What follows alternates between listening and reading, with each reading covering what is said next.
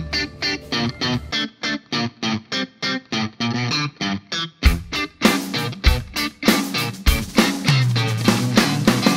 Sejam muito bem-vindos a mais um Semibreves. Esse é o nosso episódio número 5 do Clube do Disco. Como todo mundo aqui já sabe, o último episódio do mês é um Clube do Disco, onde a gente pega um disco clássico e a gente fala por que, que a gente acha que todo mundo tem que conhecer ele e como ele influenciou toda a história da música que a gente tem até hoje. Meu nome é Pedro Janquizur e, como sempre, estou aqui com Daniel Lima. Oi, gente, que prazer. Mais um encontro nosso agora no Clube do Disco com o seu quinto episódio episódio. Muita diversão com esse disco que a gente vai analisar hoje. Tenho certeza que você vai gostar. Eu vou, com certeza. É, e o disco de hoje é o disco de estreia da banda Black Sabbath. E nós vamos falar um pouco dessa transição do blues rock e hard rock, hard blues, para o que veio a ser conhecido como heavy metal. Mas antes disso, nós não podemos deixar de agradecer aos nossos apoiadores lá no Apoia-se e no PicPay. São eles que fazem o Semibreve ser possível, são eles eles que fazem com que esse projeto se mantenha e esteja disponível para todo mundo de graça aí na internet. Então, nós agradecemos muito aos nossos apoiadores e eu tenho certeza que todo mundo que aproveita os semibreves e não pode nos apoiar também agradece. Você pode fazer parte desse time de apoiadores lá no apoia.se barra semibreves ou no picpay.me barra semibreves a partir de um real por mês e a partir de cinco reais por mês você entra lá no nosso grupo grupo privado para os apoiadores no Telegram, onde você pode trocar uma ideia com a gente, tirar suas dúvidas, dar as suas sugestões, os seus comentários, contar pra gente o que, que você está estudando, o que, que você está ouvindo, o que, que você está curtindo, o que, que você está pesquisando e ajudar a gente a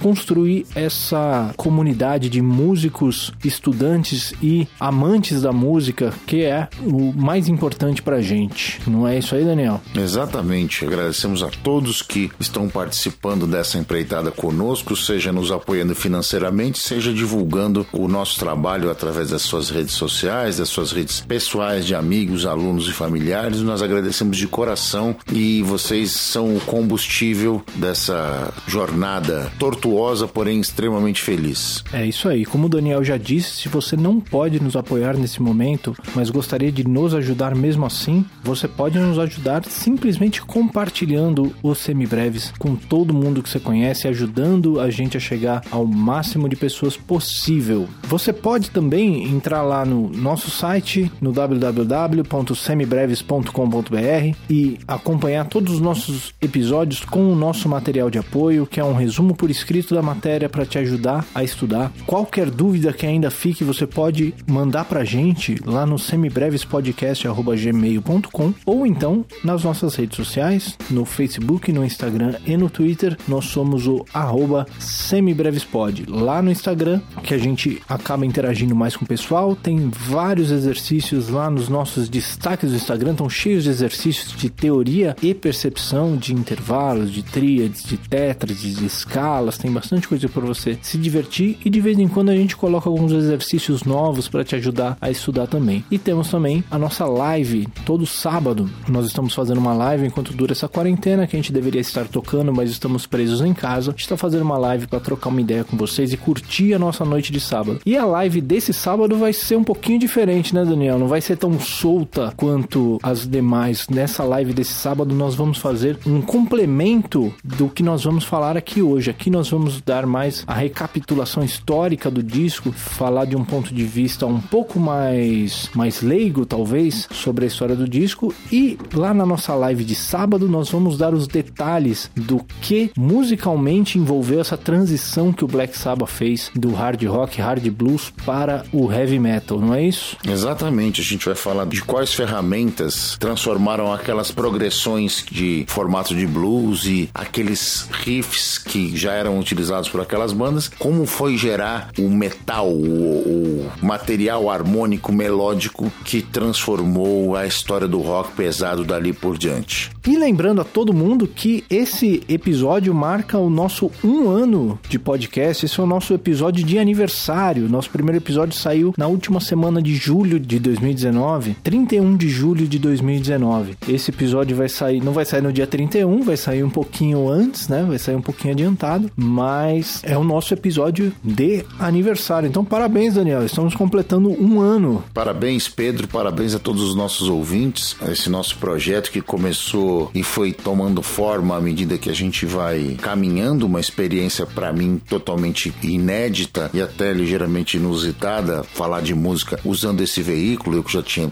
escrito blog, já tinha dado um monte de aula online e presencial, nunca tinha feito nada parecido quanto esse veículo de podcast. E eu posso dizer com toda certeza que a satisfação aumenta a cada dia, especialmente pela, pelo melhor domínio da ferramenta, né, entendendo melhor como é o que funciona e o que não funciona, e também por todas as manifestações positivas de carinho que a gente vem tendo acerca do trabalho. Isso é um, um combustível dos mais interessantes, nos deixa muito felizes e realizados e com a certeza de que o caminho é esse mesmo, que só através da educação é que a gente vai conseguir mudar alguma coisa nesse planeta. Sem dúvida, é, a gente não, não compartilha, não, não expõe nada disso, pra, até para não expor ninguém, mas é, de vez em quando a gente recebe algumas mensagens, algumas, algumas manifestações do pessoal falando sobre o, o impacto que o podcast tem no, na educação musical e na vida deles, e sem dúvida essa é a parte que mais traz recompensa desse nosso trabalho, que faz tudo isso valer a pena e que mostra que a gente está no caminho certo e investindo a nossa energia no lugar certo. Não tenho a menor dúvida disso. Parabéns pra gente, parabéns para todos que nos acompanham, que aturam a gente há um ano e que venham muitos mais daqui para frente. Viva os semibreves, vida longa. Vida longa. Dados os recados e os parabéns também, vamos lá então para o Black Sabbath.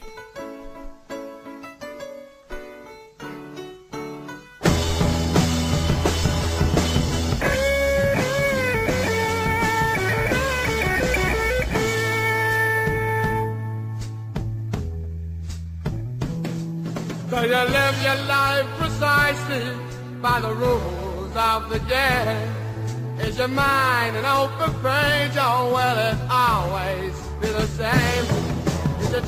Esse disco do Black Sabbath é um disco que eu demorei muito pra chegar nele, né? A maioria das pessoas já deve saber, a essa altura do campeonato, que tanto eu quanto o Daniel viemos dessa escola do rock, do heavy metal. Foi aí que a gente começou a ouvir, a tocar e a levar música a sério mesmo, né? Mas quando eu comecei a tocar, eu comecei, as minhas primeiras influências estavam ali pelo Iron Maiden, o Metallica, o Megadeth.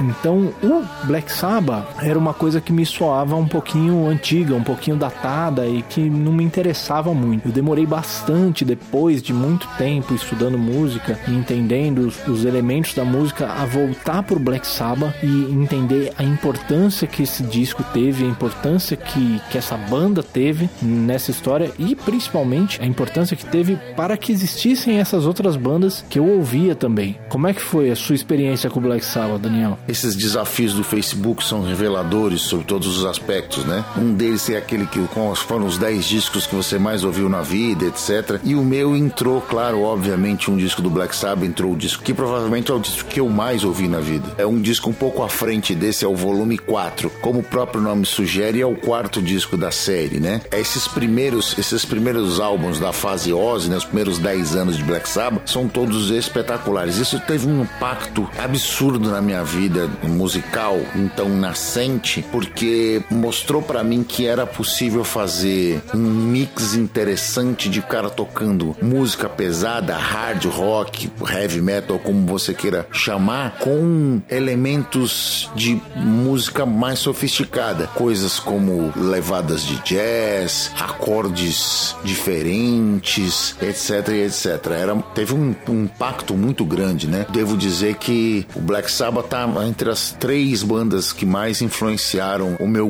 musical em todos os estilos, não só no heavy metal. O heavy metal com certeza é a banda que mais influenciou o meu gosto musical, sem dúvida nenhuma. E esse disco é a pedra fundamental. Já existem nesse disco, você como uma grande banda já nasce madura, né? A banda era muito jovem e nesse disco já encontravam vários elementos que iam perdurar por toda a carreira e estão aí até hoje, né? Eles gravaram um disco alguns anos atrás, o 13, e estão aí on and off em turnês e etc. Sempre tem aquela coisa do Ozzy que não querer fazer mais turnê, que o Tony Iommi estava doente e etc, etc. Mas não me surpreenderia se em breve aparecesse mais um disco e eles continuassem tocando o mesmo estilo, do mesmo jeito, com a mesma temática e etc, e etc. Uma coisa que me chama atenção logo no começo é justamente que desses episódios do Clube do Disco que a gente está fazendo, esse é o primeiro que aparece, que é o disco de estreia da banda, né? Tem também o Tropicalia, mas o Tropicalia não é bem uma banda, né? É um movimento, um projeto ali, uma coisa que tem uma duração muito limitada. Os artistas que estavam ali, o Gilberto Gil, o Caetano, os Mutantes, já tinham suas trajetórias antes, trajetórias não muito longas, é verdade, mas já tinham, já estavam na mídia ali, já estavam gravando, já, já tinham gravado, etc, né? O Black Sabbath é o primeiro disco realmente de estreia que a gente tá colocando aqui, né? É o primeiro disco que logo no primeiro disco da banda, ele já causa um impacto nesse nível da gente falar assim, não, vamos fazer sobre esse e não, por exemplo, sobre o Black Sabbath, o volume 4, ou não sobre o, o Paranoid, que seja, a gente não tá escolhendo um disco da banda já madura, a gente tá escolhendo logo o primeiro. Por que que você diria que a gente escolheu o primeiro para fazer? Eu diria que essa escolha ela é justificada porque estão ali nessa obra os elementos que iriam ditar o código de conduta do estilo que eles estão criando ali no, naquele momento, que é o heavy metal. Se o Black Sabbath não existisse, talvez o ritmo do heavy metal, a maneira como se faz heavy metal no mundo, fosse diferente. A temática, a, a, os timbres, os riffs, o material harmônico melódico, todas essas coisas são de responsabilidade daqueles quatro senhores. Naquela época não eram senhores, eram muito jovens ainda, estavam ali na casa dos 20 anos e que iriam revolucionar a maneira que ia se fazer o então nascente rock pesado. Vamos então partir para aquela primeira parte que a gente sempre insiste em fazer no Clube do Disco, que é a nossa contextualização histórica.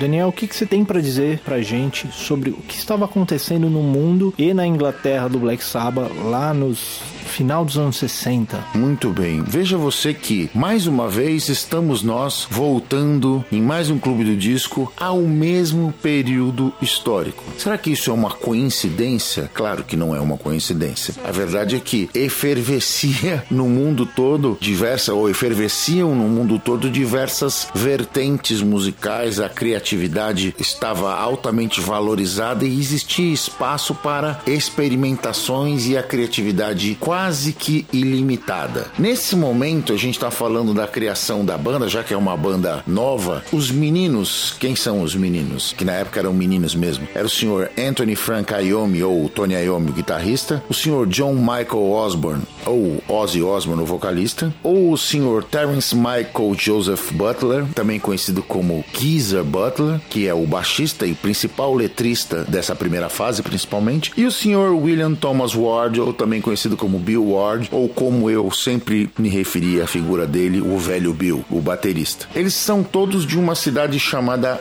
Aston, na região de Birmingham. Essa especificamente é uma região da Inglaterra, essa região de Birmingham é uma região de muito de uma série, uma cidade trabalhadora, uma cidade fabril, uma região fabril, onde a indústria pesada inglesa se instalou desde a Revolução Industrial, desde a primeira Revolução Industrial. E esses senhores que estavam ali na casa dos 20 anos, na formação da banda, ali por 1968, nasceram imediatamente após a segunda, o término da Segunda Guerra Mundial. Eles pegaram a ressaca da guerra. E essa região especificamente, Birmingham, é uma região que foi fortemente atacada pelas tropas alemãs, pelos, principalmente pelos bombardeios alemães. Por quê? Porque, como eu disse, a região de Birmingham e Aston, por consequência, a cidade dos moços, era uma cidade onde se fazia onde estava toda a indústria pesada inglesa, especialmente a indústria bélica, onde se fazia munição, etc, etc. Então a cidade foi fortemente bombardeada e muito destruída na Segunda Guerra. E eles, como adolescentes, crianças e adolescentes, pegaram toda aquela ressaca. Você tinha ali naquele momento na Inglaterra, 20 anos depois, uma pequena melhora do sistema social. As cinzas da Segunda Guerra estavam recolhidas, apagadas e a Inglaterra e o Reino Unido como um todo e o próprio mundo começava a tomar o rumo natural das coisas e a evolução do, do, do quadro social apontava para essa efervescência e isso chegava em Aston de uma outra forma. Como era uma cidade fabril e não era Londres ou não era São Francisco ou não era Paris, eles tinham basicamente uma função na vida. Eles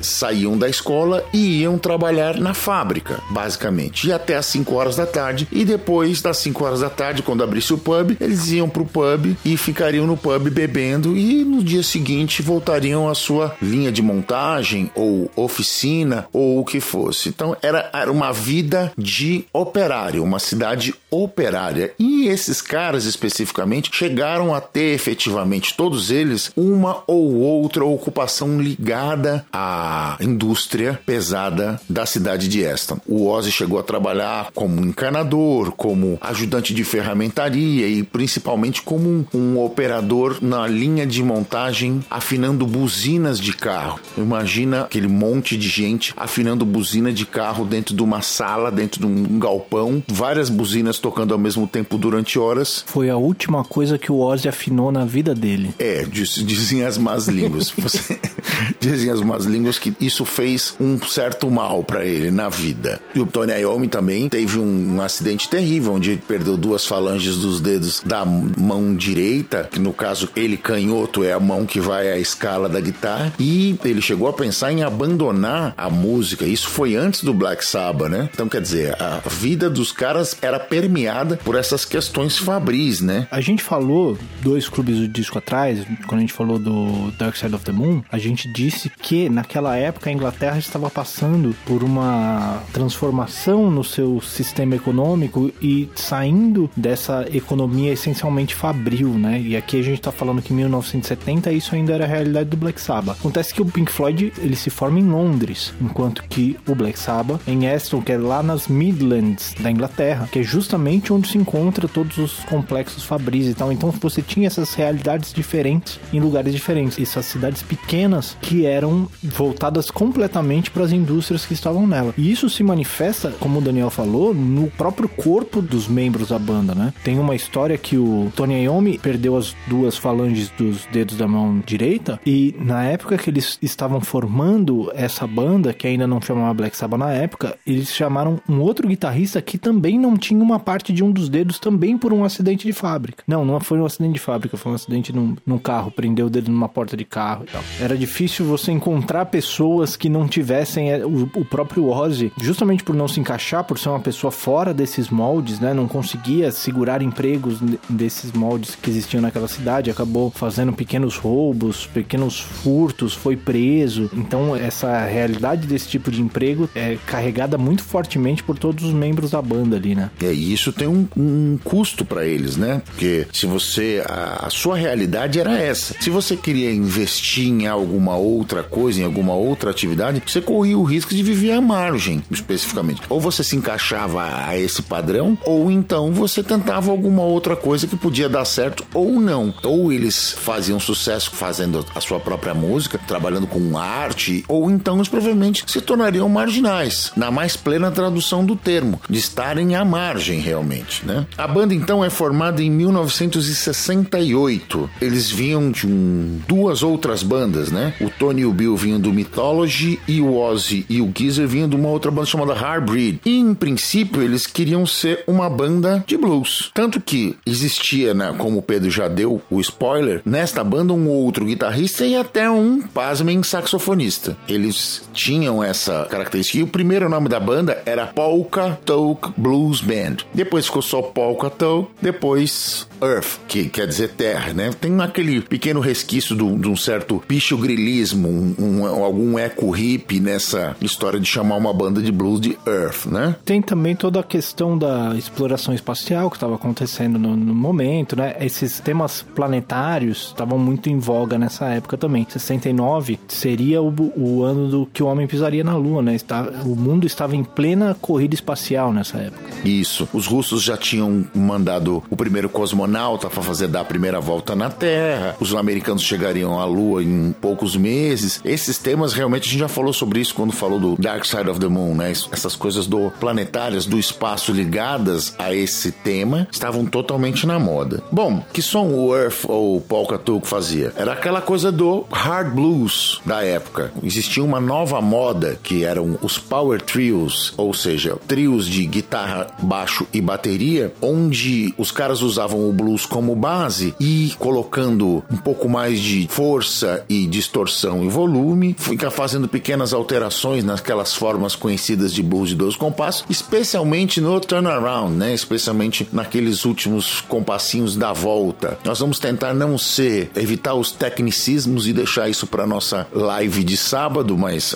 um ou outro comentário periga escapar. Quem são esses caras que faziam esse tipo de som hard blues? Basicamente o Jimi Hendrix e o seu Experience, o Cream do Jack Bruce e do Eric Clapton, e o Blue Chair também, que é uma grande banda dessa mesma época. Mesmo os Yardbirds, né, na época do Jeff Beck, por os exemplo. Yardbirds, John Mayall, que era um grande bluesman inglês. Quando a gente fala desse blues, não é exatamente o blues que a gente pensa, o Albert King, o B.B. King, essa, é, um, é aquele blues mais inglês, né? Esse, esse hard blues, que é esse blues passado por esse filtro inglês que existia muito forte nessa época dos anos 60. E é exatamente isso. E eles então se chamavam, tinha esse nome de Earth. Nesse ínterim, eles descobriram que, assim como o Pink Floyd descobriu o nome do seu disco, do, do Dark Side of the Moon, existia já um disco lançado na mesma época, eles descobriram que existia uma banda com esse mesmo nome. Eu chutaria que não era nem só uma, viu? É,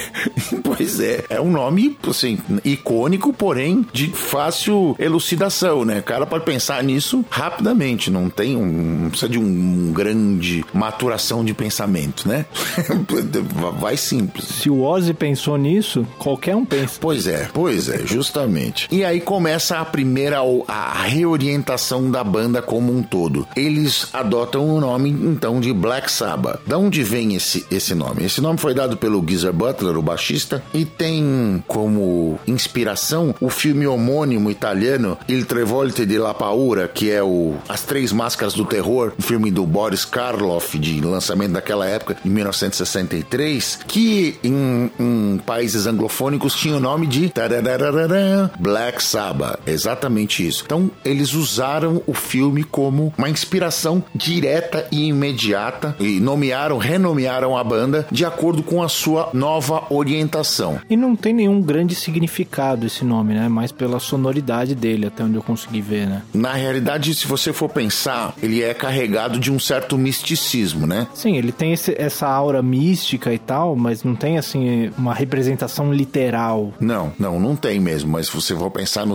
no sábado, como é o feriado semanal judaico, se você pensar na inversão negra disso, como uma missa negra, por exemplo, você pode fazer as conexões onde é que os caras queriam chegar, mais ou menos. Uma celebração negra e coisas desse gênero, né? Eles já, de cara, já, já estavam dizendo a que vieram. E aí, eles chegaram efetivamente nessa primeira inspiração, que era orientar as temáticas para as, as coisas mais místicas, mais mitológicas e, em algum momento, até mais agressivas do que se as letras de outras bandas apontavam, que ainda estavam cheias de flower power e etc e tal. Eles caras já estavam migrando para algo diverso. Uma coisa que a gente precisa pensar que toda a questão do flower power e o Summer of Love e o Woodstock e tal, tava tudo muito ligado a um movimento social é, acontecendo tanto nos Estados Unidos quanto na Inglaterra contra a guerra do Vietnã. Um movimento social esse que falhou. Então, apesar de toda a mobilização, a guerra contra o Vietnã ainda aconteceu. A Guerra Fria continuava a todo vapor, a corrida espacial, a corrida nuclear continuava a todo vapor. Então, a sociedade de uma maneira geral perdeu o otimismo que se tinha nos anos 60. Se perdeu aquele olhar esperançoso do futuro e essa, esses temas mais dark foram entrando não só no Black Sabbath, Né? A cultura de uma forma geral foi abraçando esses temas um pouquinho mais sombrios. Uma coisa que me chama atenção em todos os documentários e artigos que eu encontrei fazendo essa nossa pesquisa, tanto o Black Sabbath quanto outros atores dessa época que estavam construindo essa cena do hard rock, hard blues, entrando no heavy metal na Inglaterra, principalmente nessa época, citam a região onde eles moravam e esse estilo de vida como uma inspiração para a música que eles faziam, que eles não queriam justamente essa música do flower power, essa música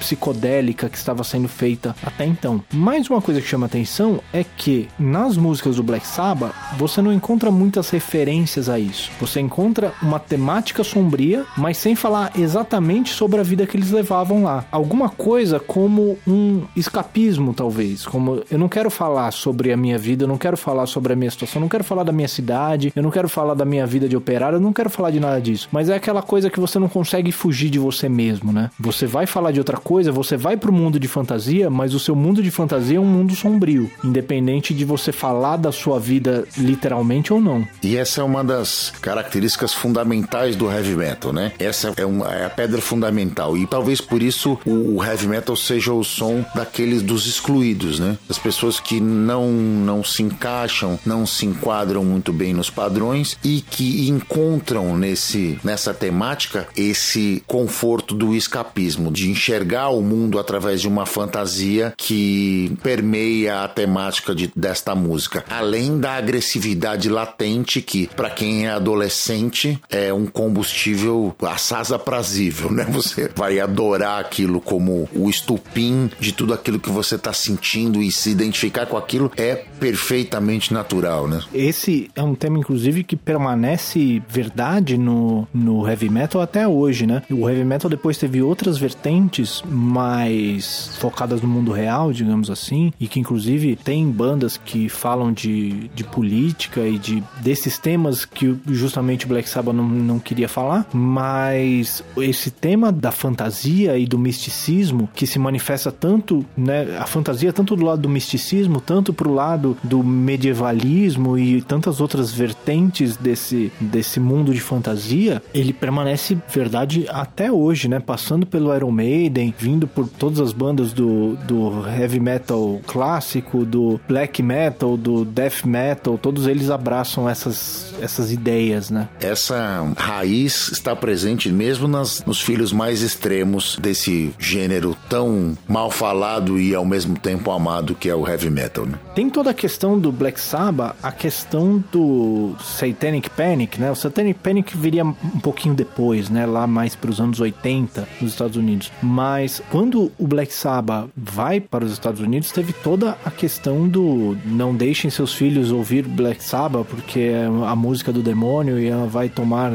as suas almas e vão ser possuídos pelo capeta e histórias adjacentes, né? É, e todos os outros filhos diretos do, da, da, da chamada segunda onda, né? O New Wave of British Heavy Metal, que é o Judas Priest, o Iron Maiden e outras bandas inglesas que viriam na, na, na esteira do Black Sabbath ali alguns anos depois, sofreram com esse mesmo tipo de preconceito ridículo, né? E se você for parar pra pensar, faz um certo sentido, né? Porque se a sua música vem de uma revolta com o lugar onde você tá inserido, mas ao mesmo tempo você não quer falar diretamente disso, você falar de coisas que vão irritar as pessoas que fazem parte desse sistema faz sentido, né? Se você tem uma religião vigente que você não leva muito a sério, mas as pessoas que te oprimem levam, levam muito a sério, você usar esse tipo de temática para irritar essas pessoas, na minha cabeça pelo menos, faz um certo sentido. O que, que você acha? Não só faz um sentido do indivíduo querer, quanto do, do opressor não querer, né? Tentar reprimir. Faz sentido dos dois lados, no caso, né? Sim, todo movimento histórico faz sentido, né? Se encaixa dentro dessa teoria aí. Exatamente. E uma coisa que eu acho que tem vital importância na música do Black Sabbath desde o começo, desde esse primeiro disco, desde a entrada desse primeiro disco, e que tem os seus ecos até hoje, é a importância do riff, principalmente aquele riff de guitarra, na composição das músicas, né? De onde vem esse riff aí, Daniel? Isso é uma consequência direta do blues eletrificado, né? Ele tem raiz ali no blues de Chicago, né? No, no, no Willie Dickinson, que compunha as músicas para o o, Muddy Waters, etc., como, por exemplo Manish Boy ou I'm a Hoochie Man, The Gypsy Woman Told My Mother, e isso passou a ser explorado dentro desse filtro inglês e passou a ter uma importância gigante, né? A figura da guitarra passa a ser a, a peça central dessa música emergente. Até então, por exemplo, com os Beatles, num quadro imediatamente anterior, a guitarra era um instrumento de comping. Existiam solos de guitarra? Sim, existiam, mas eles não eram tão importantes quanto eles passariam a ser a partir deste momento. Não existe heavy metal sem riff e sem solo de guitarra, ou sem um, ou sem outro, ou sem os dois. Não existe simplesmente. Existe um movimento do metal que tenta dissociar uma, num dado momento essa questão do solo de guitarra, mas os riffs permanecem, eles ainda estão ali. É impossível falar dessa música sem falar das construções do riff de guitarra, normalmente tocados em muitas vezes em uníssono ou com diferença de oitava, com o contrabaixo ou com mais de uma guitarra, ou às vezes dobrados em harmonias, em terças que ficaram clássicas como Iron Maiden, por exemplo, dali por diante e etc, etc. E como é que você definiria esse riff de guitarra? O que, que você diria que esse riff tem, o que ele é e o que ele traz para essa música? Muito bem, ele primeiro de tudo, o heavy metal tem uma característica que é da dureza, especialmente o heavy metal da primeira fase, ele tem uma intensidade muito alta, ele empresta essa intensidade, seja em matéria de volume, seja em matéria de distorção, que agora já era uma realidade, pós Hendrix já existia o overdrive, já existia a saturação, essa estética já existia e o Black Sabbath vai um pouco mais além. Eles passam a usar o fuzz no baixo também. Então, em dado momento, muitas vezes eles tiveram muitas confusões com engenheiros de som porque os engenheiros os produtores não entendiam que aquilo devia ser feito daquela forma. E isso passou a ser uma possibilidade a partir do Geezer Butler usar fuzz na distorção nos riffs. E eles tocando aquelas coisas, os riffs dobrados emprestavam poder, emprestavam intensidade, davam força à mensagem, né? Na minha maneira de entender, é o a força maior do, do riff dentro dessa nova estrutura de canção. Mas o, o que, que é esse riff aí? Como é que você definiria para quem chegou de paraquedas e nunca ouviu um heavy metal, não, não sabe? Nunca ouviu um heavy metal na vida. O riff é, o, é aquela coisa assim, quando eu ouço eu sei o que é, né? Mas você descrever um riff é uma coisa difícil. Existe uma definição clássica que me foi apresentada pelo meu sempre citado e muito querido e saudoso, porque faz tempo que eu não vejo, Marcos Siqueira Cavalcante, meu professor de harmonia lá na faculdade, que dizia que a definição de riff é algo que assina a composição e que mais de uma pessoa está tocando junto. Essa era uma definição dele. Por exemplo, riffs de metais. Para,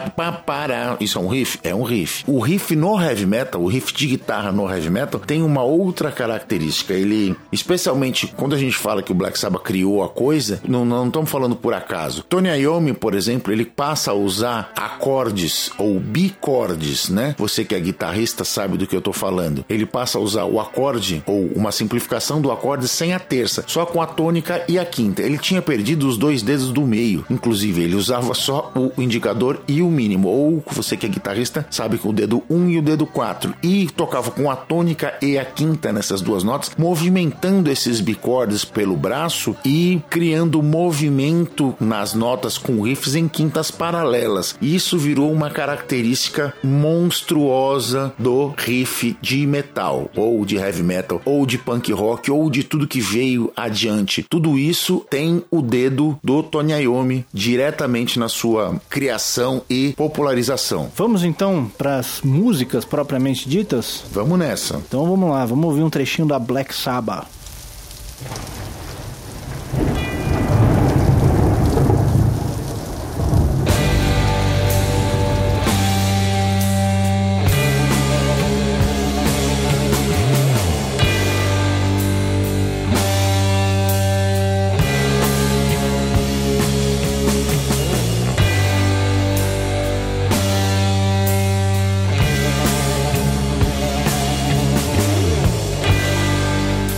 Já de cara eles já mostram aqui vieram, né? Já começa com toda a, a criação desse clima, com essa, esses sons de chuva e trovoadas. E esse riff, para quem ainda estava um pouquinho confuso, este é o tal do riff de guitarra, esse motivozinho repetitivo que se usa como base para música, né? Base para voz ou para o solo, que seja. E esse riff já é um riff que já começa com o tal do diabolos em música, né? O tal do trítono que a gente fala tanto nos nossos episódios de teoria, que em alguns casos é a base do sistema tonal. Nesse caso, ele não está querendo criar movimento harmônico, ele está simplesmente querendo criar esse clima sinistro, esse clima de filme de terror que é o que eles queriam passar com essa música. Exatamente. A, a, o que o cara tenta emprestar com esta quinta diminuta, com esse trítono, é a aura de mistério que eles estão colocando para ser o veículo para dar o clima necessário, né? Então você tem lá o clima esparso, né, da bateria fazendo tambores soltos, você tem o Bill tocando alguns pratos, etc. E o Tony Iommi e o Geezer Butler fazendo o mesmo riff com dinâmicas diferentes, alternando com, com dinâmica baixa na voz para poder reforçar o mistério, né? Essa coisa toda. O riff, ele não é exatamente um riff totalmente original, né? Ele é diretamente influenciado por uma obra de um compositor inglês do começo do século 20 chamado Gustav Holst. Ele usa como base uma obra chamada The Planets, de novos planetas aí na, na história. E ele usa o primeiro movimento, que é o Mars, The Bringer of War. E o que ele. Qual é a diferença do Black Sabbath, a música, para o Mars, The Bringer of War? O tom é o mesmo, inclusive, os dois são em sol, em sol menor. Ele usa a tônica, a oitava e a quinta diminuta no Black Sabbath. No Gustav Holst, no The Planets, ele usa a tônica, a quinta e a quinta diminuta. Ele muda uma nota pura e simplesmente do riff, mas ele mantém o clima. O clima tá ali presente. É aquela coisa para ilustrar aquela letra incrível do Geezer Butler, né? Ele faz, ele vai pintando um quadro de desespero, né? Aquele What is this that stands before me? Figure in black which points at me. Turn around quick and start to run. Find out I'm the chosen one. Oh no. Ou seja, ele vai dando a, a ideia de que tem algo na frente dele, um vulto de preto. Eu me volto, saio correndo e aí volta a dinâmica alta de no, e o cara e o riff vai ficando mais pesado. A música é um filme quase. Essa aí é incrível.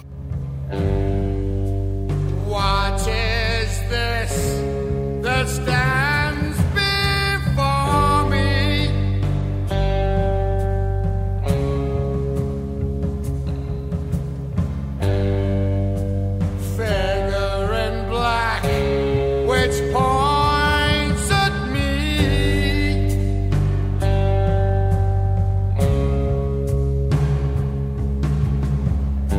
Essa letra diz a lenda que é sobre um, uma experiência do Geezer Butler, né? Que ele acordou uma noite, viu um vulto e tal, e saiu correndo pro, pro banheiro, se trancou lá. Não sei, talvez seja um episódio de paralisia do sono, talvez seja simplesmente ele inventando uma história para vender a banda, talvez tenha tido mesmo uma experiência sobrenatural, vai saber. Mas de qualquer jeito, a música, justamente esse tipo de construção de música do Black Sabbath era o tipo de coisa que não me atraía quando eu ouvi das primeiras vezes que eu tava ouvindo outras coisas já mais modernas. Mas ele tem essa construção, esse clima sinistro, né? Construindo essa narrativa e tal. E é quase como se o tempo parasse mesmo, né? Você tem essa experiência e você ele vai descrevendo cada um dos elementos, mas tudo meio uma pintura meio estática, até chegar no fim da música, que aí a música acelera mesmo e aí ele começa a descrever uma, uma certa perseguição e tal, né? E ele dá, usa elemento musical pra fazer isso, né? Ele usa as as tercinas, como se você estivesse correndo em desespero, em desequilíbrio, pra ilustrar realmente. E é uma outra característica do heavy metal também que ficou pra sempre, que são as mudanças de ritmo e andamento, né? Isso acontece até hoje na construção do, de tudo. Começa por aí. E a gente precisa destacar, a gente tava fazendo algumas piadas agora há pouco, mas a gente precisa destacar também a interpretação do Ozzy nessa música, né? Que a música não seria a mesma sem ele. Ele é ele canta de maneira desesperada, né? A interpretação do desespero nessa música realmente é, vende toda essa ideia. Eu tava vendo um documentário da BBC sobre o começo do heavy metal metal. E o Bill Ward fala um negócio interessante. Ele fala que quando o Ozzy saiu, ele também já não aguentou muito ficar muito na banda, né? Logo um tempo depois ele também saiu. Porque, segundo ele, o Black Sabbath não era uma banda que tocava no tempo. Eles tocavam juntos, mas não tocavam no tempo, não tinha um tempo na música. E o Ozzy funcionava porque o Ozzy não cantava no tempo. O Ozzy cantava a música. E aí, a hora que eles começaram a tocar com outros cantores, os cantores chegavam e, can e cantavam no tempo e não funcionava, porque o Black Sabbath não tocava no tempo. Essa música é um exemplo disso, né? A música é completamente solta, completamente esparsa e tem essas mudanças de andamento aí no meio, tem todos esses elementos para construir essa narrativa, né? Exatamente isso. E ela tem mais nesse final, nesse clima final da fuga, ele tem além dessa tercina, a construção harmônico-melódica do modo que ia ser o modo do heavy metal, né? Que é a escala menor, né? O eólio, que o sexto grau do, dos nossos modos gregos, emprestando um teminha aí do lá do nosso irmão mais velho do semibreve de teoria musical, e que isso ficou para sempre arraigado dentro do heavy metal. E tem mais uma, uma outra característica, aquela progressão descendente, né? Que ele faz sol, fá,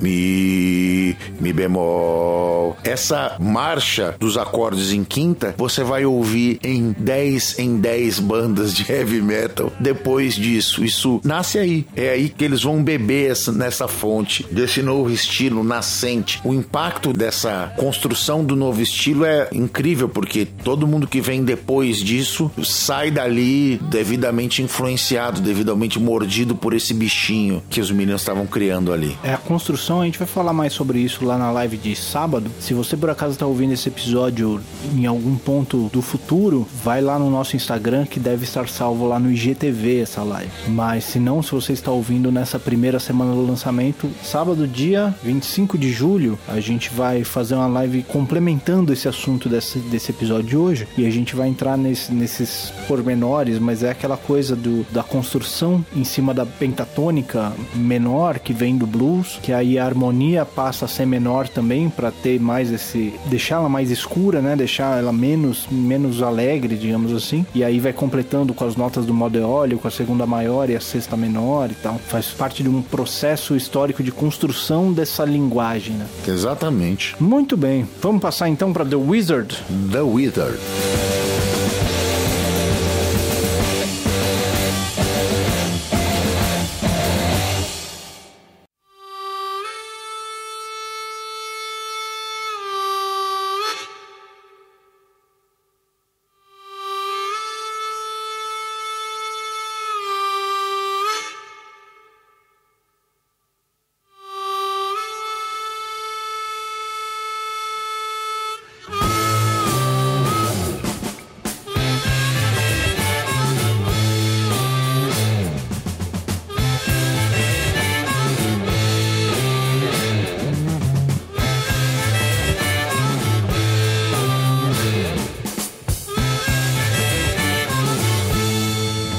Essa música, ela já tem uma cara um pouquinho menos sinistra, né? Um pouquinho, já tem mais um, um riff talvez um pouquinho mais parecido com aquele do, dos hard blues, mas a temática mística permanece, né? Só que ela vai no, no sentido contrário. Em vez de ser a figura maligna, ela é justamente sobre o, o feiticeiro que passa e, e manda todos os espíritos malignos embora. Exatamente. Segundo Geezer Butler, o autor da letra, é sobre Gandalf, do Senhor dos Anéis. Você vê como é que é. A nerdaiada, nesse caso aí, começa, vai aos prantos, né? Por quê? Porque os caras começam a falar, olha, esse cara tá cantando por uns negócios que eu tô, que eu me identifico, entendeu?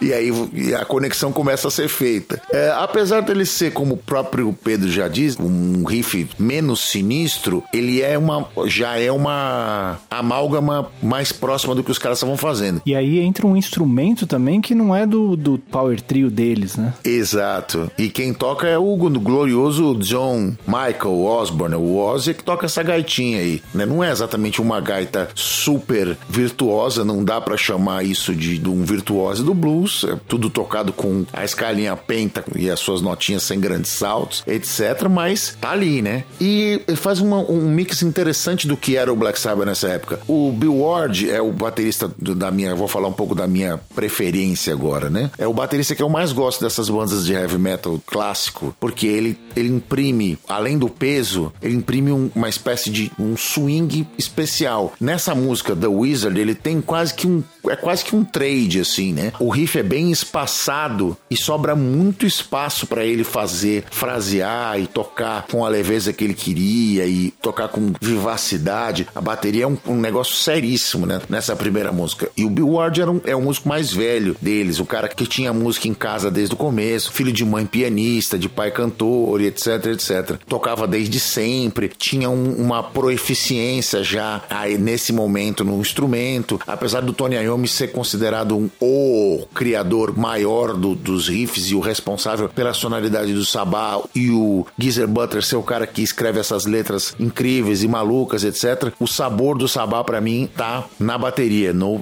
especialmente nessa primeira fase, no Bill Ward, velho Bill, meu querido velho Bill, o meu baterista preferido do estilo. E uma coisa que a gente precisa falar também é que depois o, o heavy metal foi muito pro lado, principalmente falando dos baixistas, foi muito pro lado do baixista seguir o riff da guitarra e segue em frente, e me segue aqui e vambora. Nessa época, justamente porque eles estão vindo dessa, dessa onda do, do hard blues e tal, o baixo tem mais liberdade para fazer coisas diferentes da guitarra, tem esse peso. O heavy metal foi para esse lado justamente para todo mundo fazendo a mesma coisa, traz mais peso, traz mais força para os riffs. É a história do riff, né? É a história do riff. Mas nessa época o Geezer Butler ainda tinha essa liberdade para fazer outras coisas. Ele não tá sempre, nem sempre ele tá tocando colado com o Tony Iommi. Às vezes o Tony Iommi tá fazendo um riff e ele tá fazendo um outro lance que complementa e justamente faz funcionar esse formato de trio, que depois acabou sendo complementado. A maioria das bandas de heavy metal tem duas, três guitarras, né? A coisa vai se formando de uma outra forma. Mas a produção desse disco é uma produção super simples. É uma produção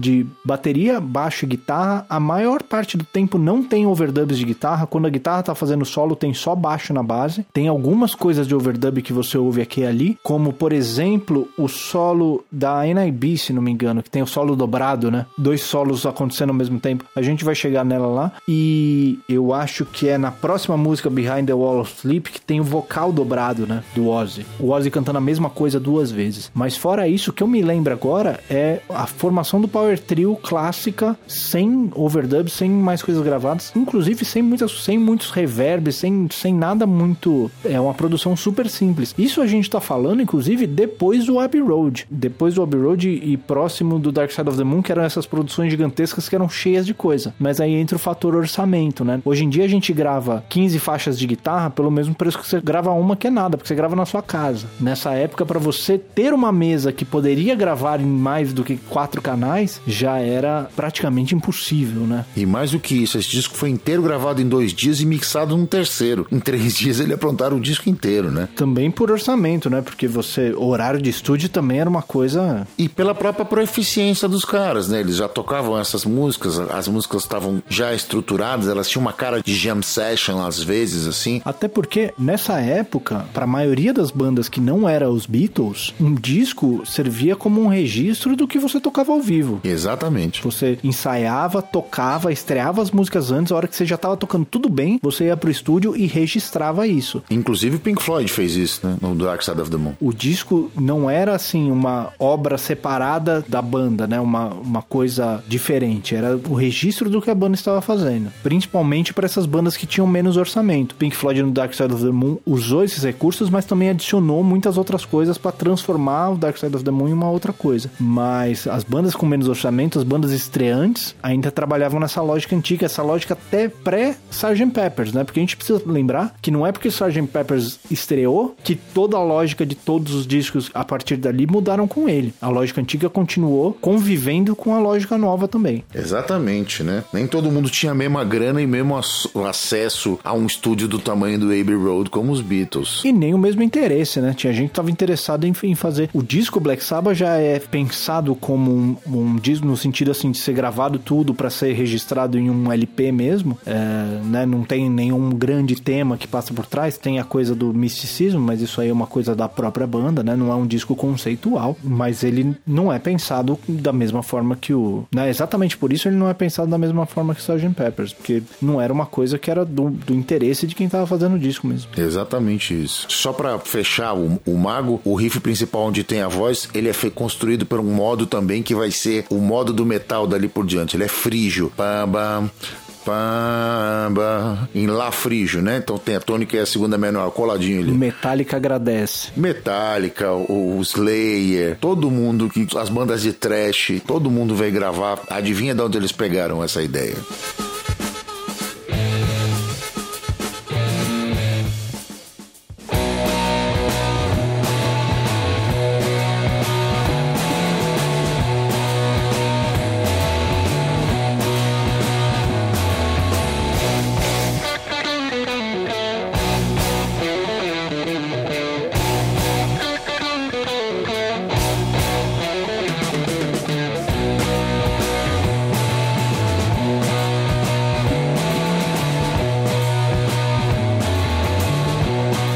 Bem, chegamos agora então no Behind the Wall of Sleep.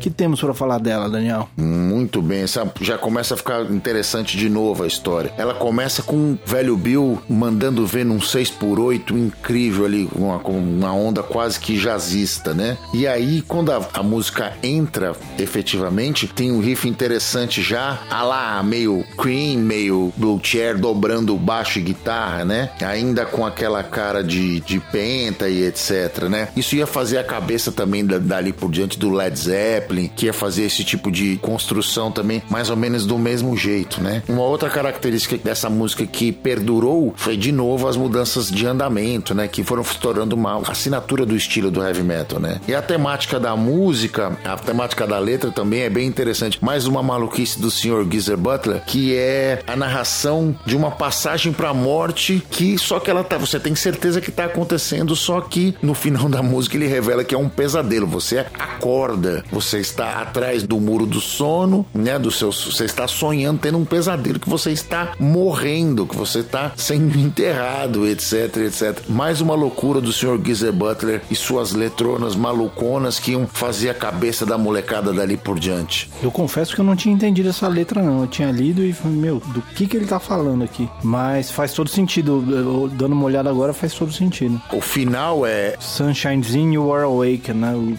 isso, exatamente. o sol nasce e você acorda. Você tá vivo de novo, entendeu? Esse é o Pans do Geezer Butler é sensacional, bicho. Ele é um baita letrista maluco e escreve essas coisas. Tem toda uma temática meio Edgar Allan Poe, né? Nessas, nessas músicas. Eles são fortemente influenciados por isso. O Steve Harris, que é o baixista e principal compositor do Iron Maiden, banda diretamente influenciada, porque é a banda da segunda geração, chegou a musicar contos do Edgar Allan Poe. Diretamente, pegar conto e musicar mesmo. O Iron Maiden que é diretamente influenciado, depois o Iron Maiden vai para uma, em vez de ir para esse mundo da fantasia, ele vai para o mundo da história, né? Falar sobre batalhas aéreas, sobre batalhas dos nativos americanos contra os invasores europeus, né? Ele vai para outro tipo de temática, mas seguindo essa mesma estrutura do que o Black Sabbath imortalizou. É, no começo ainda tinha um pouquinho disso, né? Tinha o Number of the Beast, etc. Mas com a entrada do Bruce Dickinson no, no- e pela própria formação acadêmica dos integrantes, sendo Bruce Dickinson um historiador, o o Steve Harris, um sociólogo, eles têm outros interesses além de o que falar simplesmente do capeta, né? Vamos combinar. Por mais que o capeta tenha sido o que grudou neles, né? É, o capeta é por lá, Iron ah, rapaz, aqueles caras que falam do número da besta. Se tem uma coisa que gruda nas pessoas é o capiroto, né? Quanta bobagem, né?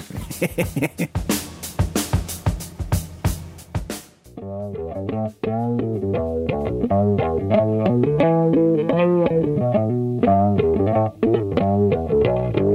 you.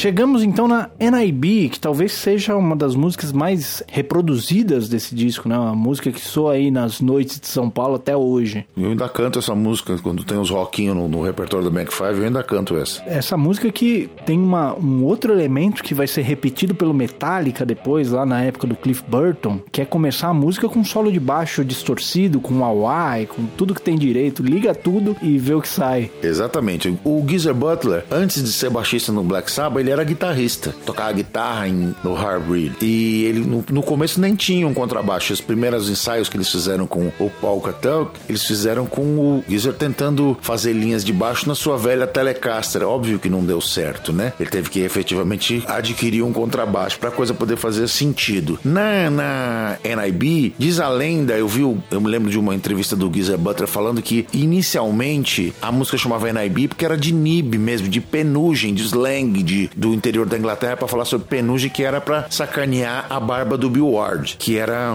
uma barba bem ralinha, etc. Né? E os caras ficavam sacaneando ele com essa história. Porém, NIB, num, num dado momento, algumas pessoas in interpretaram como uma sigla para Nativity in Black, falando de novo sobre obscurantismos e misticismo em geral. Galera também inventa qualquer coisa para colocar os E, e, os caras, quando fizeram, nos anos 90, fizeram um tributo do Black Sabbath com vários artistas daquela época. E eles usaram esse nome, Nativity in Black mesmo, NIB. E ficou, né? Pegou nisso. Definitivamente o Black Sabbath era a banda do capetão. E, além dessa intro fantástica do baixo com fuzz e com o wah ela tem outras características que também iam fazer a cabeça do Cliff Burton e dos baixistas mais talentosos da geração seguinte, que é o baixo pedal. Além do riff principal, que é todo dobrado de baixo e guitarra, tem o riff seguinte, que a, a harmonia vai para aquela progressão clássica sendo reapresentada de mi, ré, dó, si. Não é nem modalismo isso aí, isso é tonalismo mesmo, com si preparando a volta pro mi. Isso aí é o Hit the Road Jack, né? Hit the Road Jack que o Black Sabbath pegou e levou pro metal. Isso ficou para os, os, anais da história. Isso fica para todas as bandas de heavy metal subsequentes. Só que nesse riff especificamente, o velho Geezer fica segurando o baixo em mi. É uma outra característica interessante interessante que depois o próprio Cliff Burton usou no Metallica, fazendo linhas com o baixo invertendo e harmonizando de maneira diversa as linhas da guitarra do James Hetfield. Claro que quando James Hetfield foi procurar um outro baixista quando Cliff Burton morreu, ele procurou um cara que não fizesse isso, para não confundir a cabeça dele, etc, né? Por um cara que só dobrasse as linhas mesmo e tudo bem, é isso aí.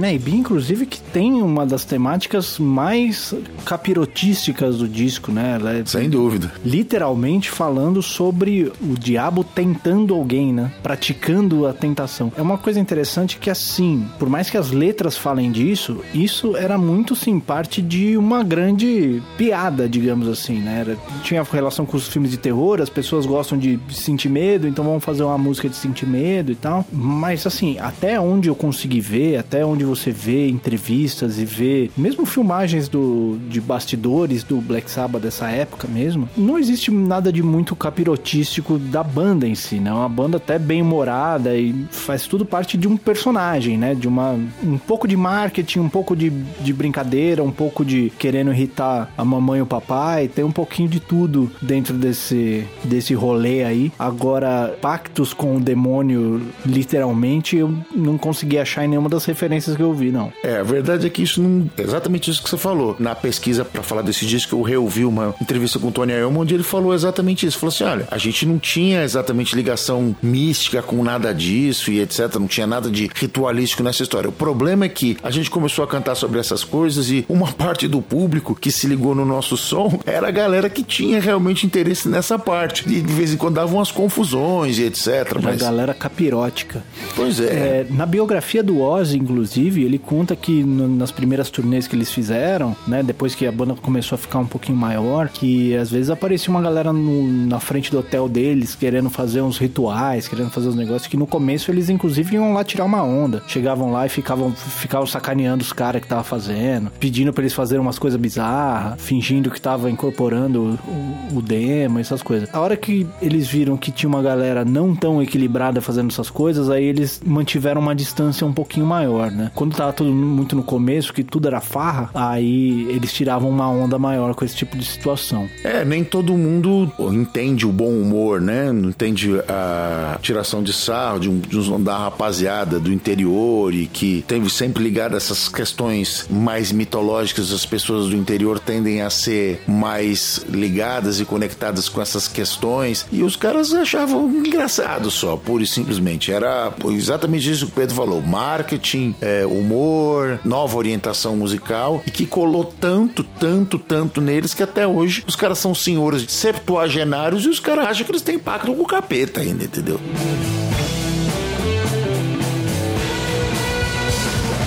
E a NIB tem aquele tal daquele solo dobrado, né? Uma coisa que o Tony Iommi repete, acho que no disco seguinte e depois não sei se ele faz de novo, mas é um recurso curioso assim, de colocar dois solos diferentes para tocar ao mesmo tempo. Não sei se ele gravou duas vezes e não conseguiu escolher, não sei se cada um dos solos tinha pequenos erros, mas se tocasse os dois juntos ele achou que soava melhor. Não sei se foi um erro de mixagem, não sei qual foi a história disso. Não sei se, se o Daniel sabe qual é que é o, os bastidores dessa escolha, mas é uma coisa que ficou marcada como uma coisa que soa Black Sabbath, né? É, isso acontece de novo na War Pigs, né? Que é um, talvez um dos maiores sucessos do Black Sabbath. Acho que na Iron Man acontece em um dos solos também, não acontece? Na Iron Man também, né? O disco seguinte é o Paranoid, né? É o, é o segundo disco. Que é do mesmo ano, inclusive, né? É do mesmo ano. Eles saem turnê, uma turnê louca e aí já gravam o segundo disco com um, pouco, um orçamento um pouco melhor e, e um material um pouco mais amadurecido amadurecido, etc, etc. Mas o Tony Iommi ainda usa esse tipo de prerrogativa. E na War Pigs tem mais uma agravante ainda, né? Tá solando o Tony Iommi duas vezes e o Geezer Butler também solando no baixo junto e, e a bateria em santa, tá todo mundo fervendo e etc, etc. É uma maluquice. Tem até um cheiro de um, um free jazz, né? Essa coisa assim de um monte de coisa junta acontecendo ao mesmo tempo. Não é um free jazz, os amantes do jazz, por favor, não me crucifiquem, não é isso que eu tô falando. Não nos agridam na rua, nós estamos falando de outra coisa. É, mas tem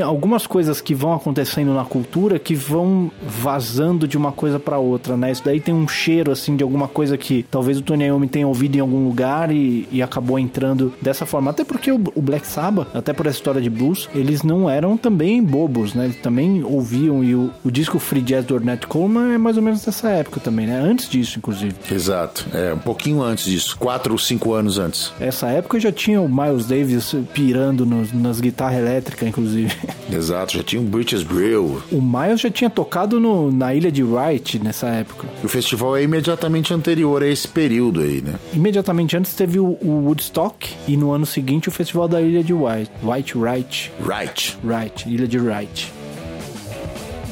Aí fechamos o lado A do disco. Lembrando que nessa época não só existiam discos, como existiam discos com dois lados. Para os membros mais jovens da nossa audiência, Vocês millennials. tinham discos que funcionavam com força mecânica de uma agulha raspando no vinil. E esses discos eram feitos com dois lados. Enzos e Valentinas que estão ouvindo aí. Quando o lado A chegava no final, você tinha que levantar do sofá, ir até o seu toca-discos e virar fisicamente o seu disco. Existia um toca-discos. Pense. E nessa época, quando você fazia isso, quando você percorria todo esse processo no disco Black Sabbath, você encontrava na primeira música do, do lado B, você encontrava Evil Woman.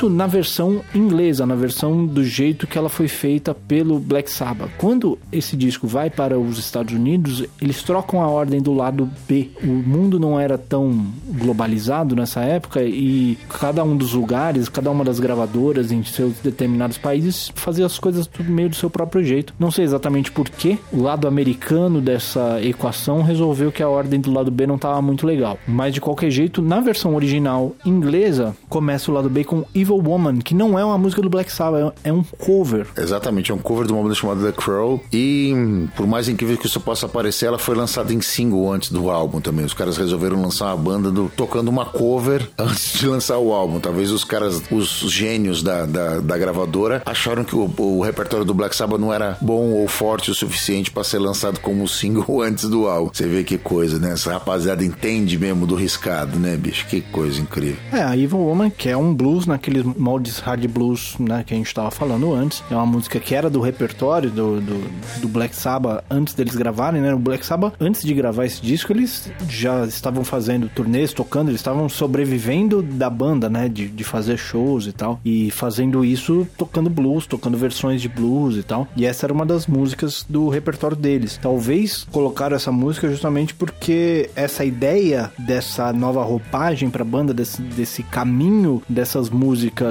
místicas, não era tão antiga assim, né? Era relativamente recente. Não sei se eles tinham repertório para cobrir um disco inteiro só com música deles. Provavelmente não mesmo. E aí acharam uma música com Evil no nome e falaram, vai essa aqui mesmo, porque é Evil, é malvado, tem a É, ver. Era, um- era, um outro, era um outro tipo de evil, mas é, é evil também, né? Enfim, a versão original desse som, ela tem um- o, o vocalista do The Crow, é um, um cara que canta com uma voz mais grave, mais impostada. O jeito do Ozzy cantar essa música é desesperador, é o jeito Ozzy de cantar. Ele tem um vocal ligeiramente anasalado, ele canta, parece que o mundo vai acabar ali naquele momento. Ele canta como um desesperado, realmente. E isso emprega e leva a música para uma outra direção que deixa a coisa com uma cara totalmente Black Sabbath mesmo. Eu não consigo escutar. Eu conheci essa música antes com o Black Sabbath do que com o The Crow. Então eu, eu acho a versão do The Crow que é assim, mais rebuscada, tem metais, tudo, etc. Mas eu não consigo ouvir nessa música e achar que ele, a música original é o do The Crow. Pra mim, é,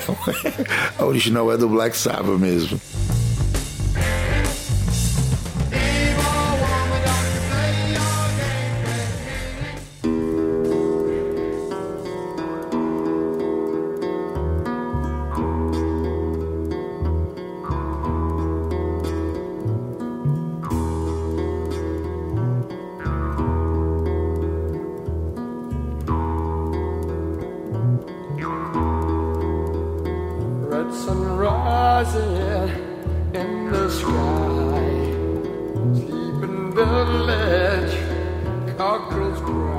Chegamos em Sleeping Village. Essa é boa, hein? Tem uma- uma- duas características interessantes aí acontecendo, né? Quais são as duas características boas? Diz aí. A primeira delas é o arpejo da introdução, né? Começar uma música com um arpejo acústico, né? Cantando é, inicialmente antes com uma dinâmica baixa que depois virou quase que um- uma, uma receita de sucesso no heavy metal subsequente, né? E uma outra característica, essa, essa é uma música com uma conversa de bateria e guitarra, com riffs interessantes acontecendo ao mesmo tempo. E a letra é super curtinha, né? Super pequenininha. Ela acontece ali no, em cima do, do- da, da, da intro e os caras estão com aquela cara de jam session mesmo, né? De vamos ferver esse negócio e seguir adiante.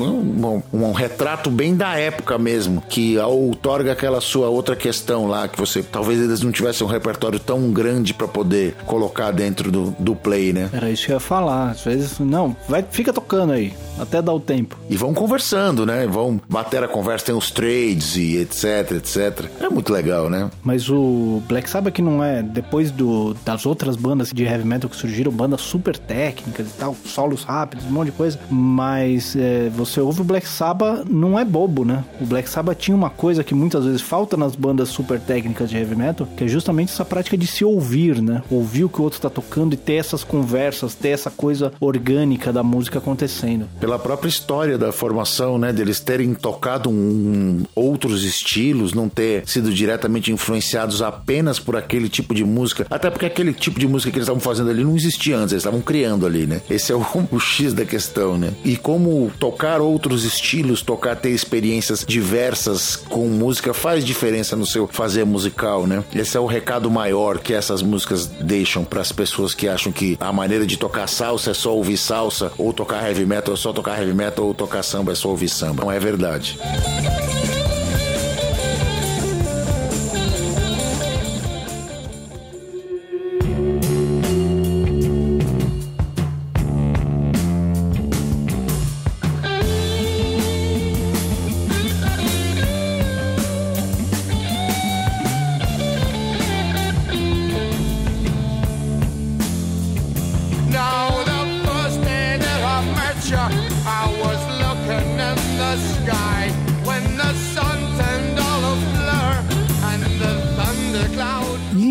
Depois dela temos Warning, que é a maior música desse disco. A música tem 10 minutos. Uma outra coisa que o Black Sabbath faz, que depois vai ficar bem comum, são essas músicas longas, né? Se aproveitando do formato do LP para fazer músicas longas. Tem essa de 10 minutos, a própria Black Sabbath tem 6 minutos, NIB também tem 6 minutos. Se aproveitando dessas conversas, desses jogos de guitarra e bateria e deixando a música crescer mesmo. É, a Warning também é uma cover, né? Uma cover do, do Wesley Dunbar, que é o primeiro baterista do Jimi Hendrix, né? O primeiro cara que tocou no, no Experience. E ele é um cara que é um instrumentista, assim, muito conceituado nessa época. Ele tocou com várias pessoas, tocou com Bowie, tocou com White Snake, tocou com uma galera toda. E basicamente é um blues, né? Essa música é um blues mesmo, com uma, uma aquela alteração clássica do turnaround, né? Que eles vão para outro lugar para poder dar aquela pequena diferenciada. E, bicho, tem muita improvisação nessa música. É muito. Essa sim é a jam verdadeira. O nego toca fogo no negócio mesmo e bora pra cima e todo mundo conversa e depois eles reexpõem e voltam lá. Exatamente como a gente faria se fosse uma gig de jazz, né? O cara fizesse, estivesse tocando do jeito que se toca até hoje em dia, né? Como se sempre fez nas jam. Exposição do tema, solos diversos, voltamos ao tema, reexpõe e aí terminamos.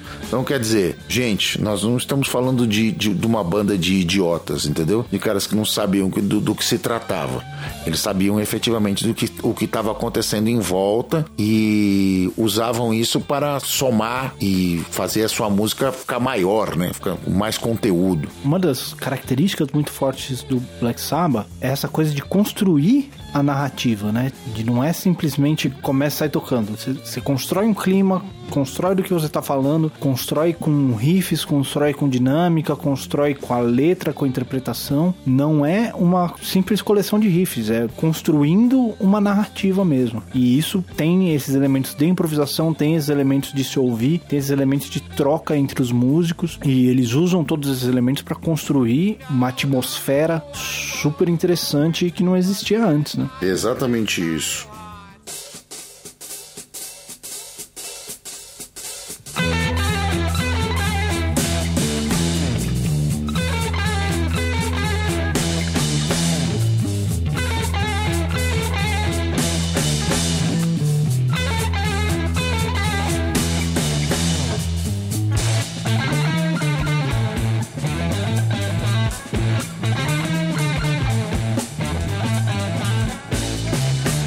A música que encerra o disco, que é Wicked World, que eu tinha falado que era um disco que não falava muito sobre a realidade deles, sobre a vida real deles, que buscava se refugiar na- nessa fantasia, mas a Wicked World traz tudo pro mundo real mesmo, né? Exatamente isso. Talvez por isso eles tenham escolhido para fechar o disco, inclusive. E acabou, de ser uma, acabou sendo uma temática que eles iam explorar em álbuns seguintes. Como, o próprio, como nós já dissemos anteriormente, é, o próximo disco Paranoid tem o War Pigs, que é, fala exatamente, é uma letra extremamente política, altamente agressiva nesse sentido. O Butler não falava só de fadas e pesadelos e capetas e etc, etc. Ele era incisivo na- nas suas críticas sociais também. Nesse documentário que eu disse da BBC, tem um trecho de uma entrevista com o Bill Ward, se não me engano, que ele conta que eles foram tocar nos Estados Unidos e aí tinha veteranos, né, pessoas vindas da guerra em cadeira de rodas, sem pernas e tal, e que aí eles começaram a tocar War Pigs e que as pessoas levantavam essas pessoas, esses veteranos que já não conseguiam se levantar, que as pessoas levantavam eles. E ele fala isso e ele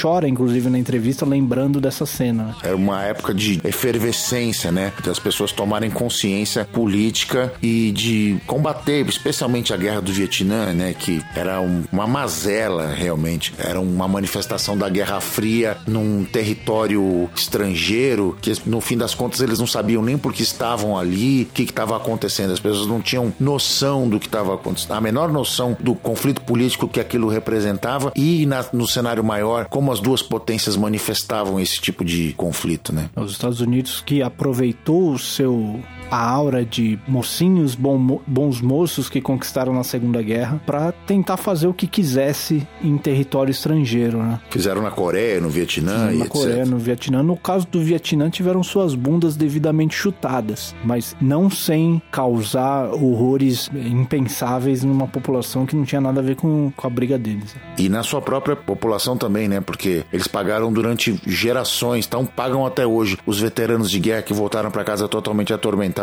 por aquelas cenas terríveis que viram na, naquele combate sem a menor justificativa, né? Tá vendo só? Quem falou que esse episódio não ia ter prova contra a gente? E a gente não aguenta, né? No fim das contas, a gente não aguenta.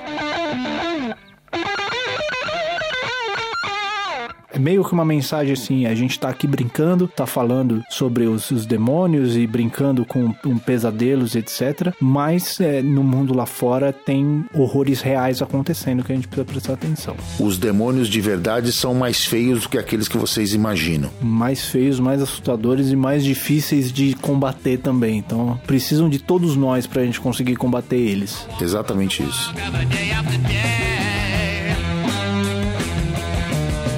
so what?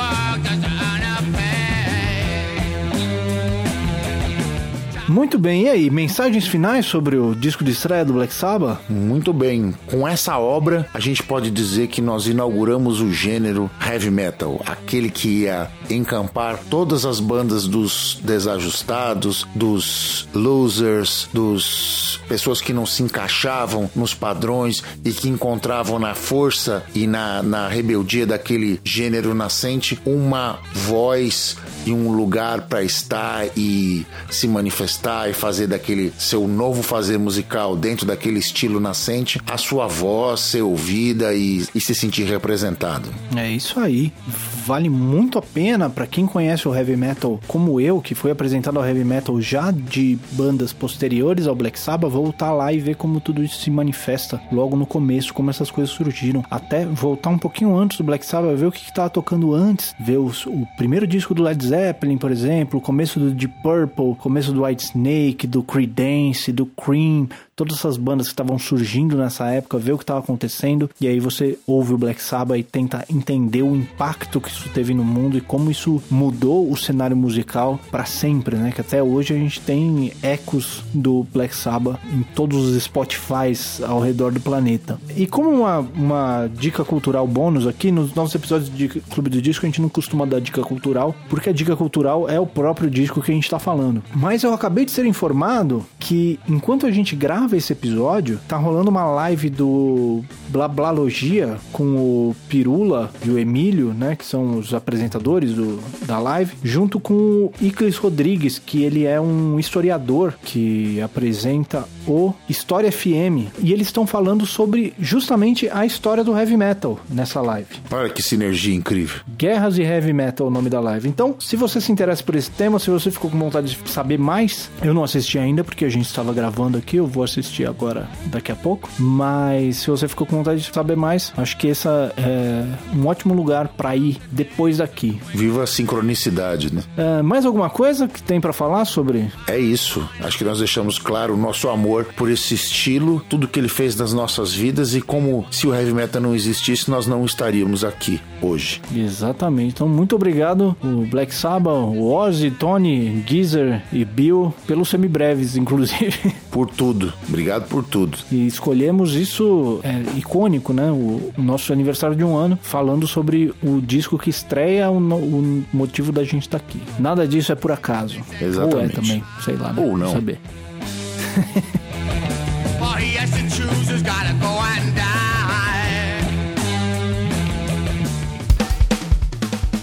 Esse foi mais um Semibreves. No Semibreves tem a apresentação de Pedro Janquizuri e Daniel Lima, produção de Pedro Janquizuri e Daniel Lima, edição de Pedro Janquizuri e consultoria técnica de Marco Bonito. A trilha de abertura é aceita do Detril e todas as demais trilhas são compostas e executadas especialmente para os Semibreves pelo nosso grande amigo Lucas Schwab. Não esqueça de nos seguir nas redes sociais, em todas elas somos o arroba semibrevespod e considere nos apoiar no apoia.se barra semibreves ou no picpay.com me barra semibreves. Muito obrigado a todo mundo que nos ouviu até aqui. Cuidem-se e até semana que vem. Obrigado, gente. Fiquem com o melhor do metal e a gente se ouve por aí. Um abraço a todos.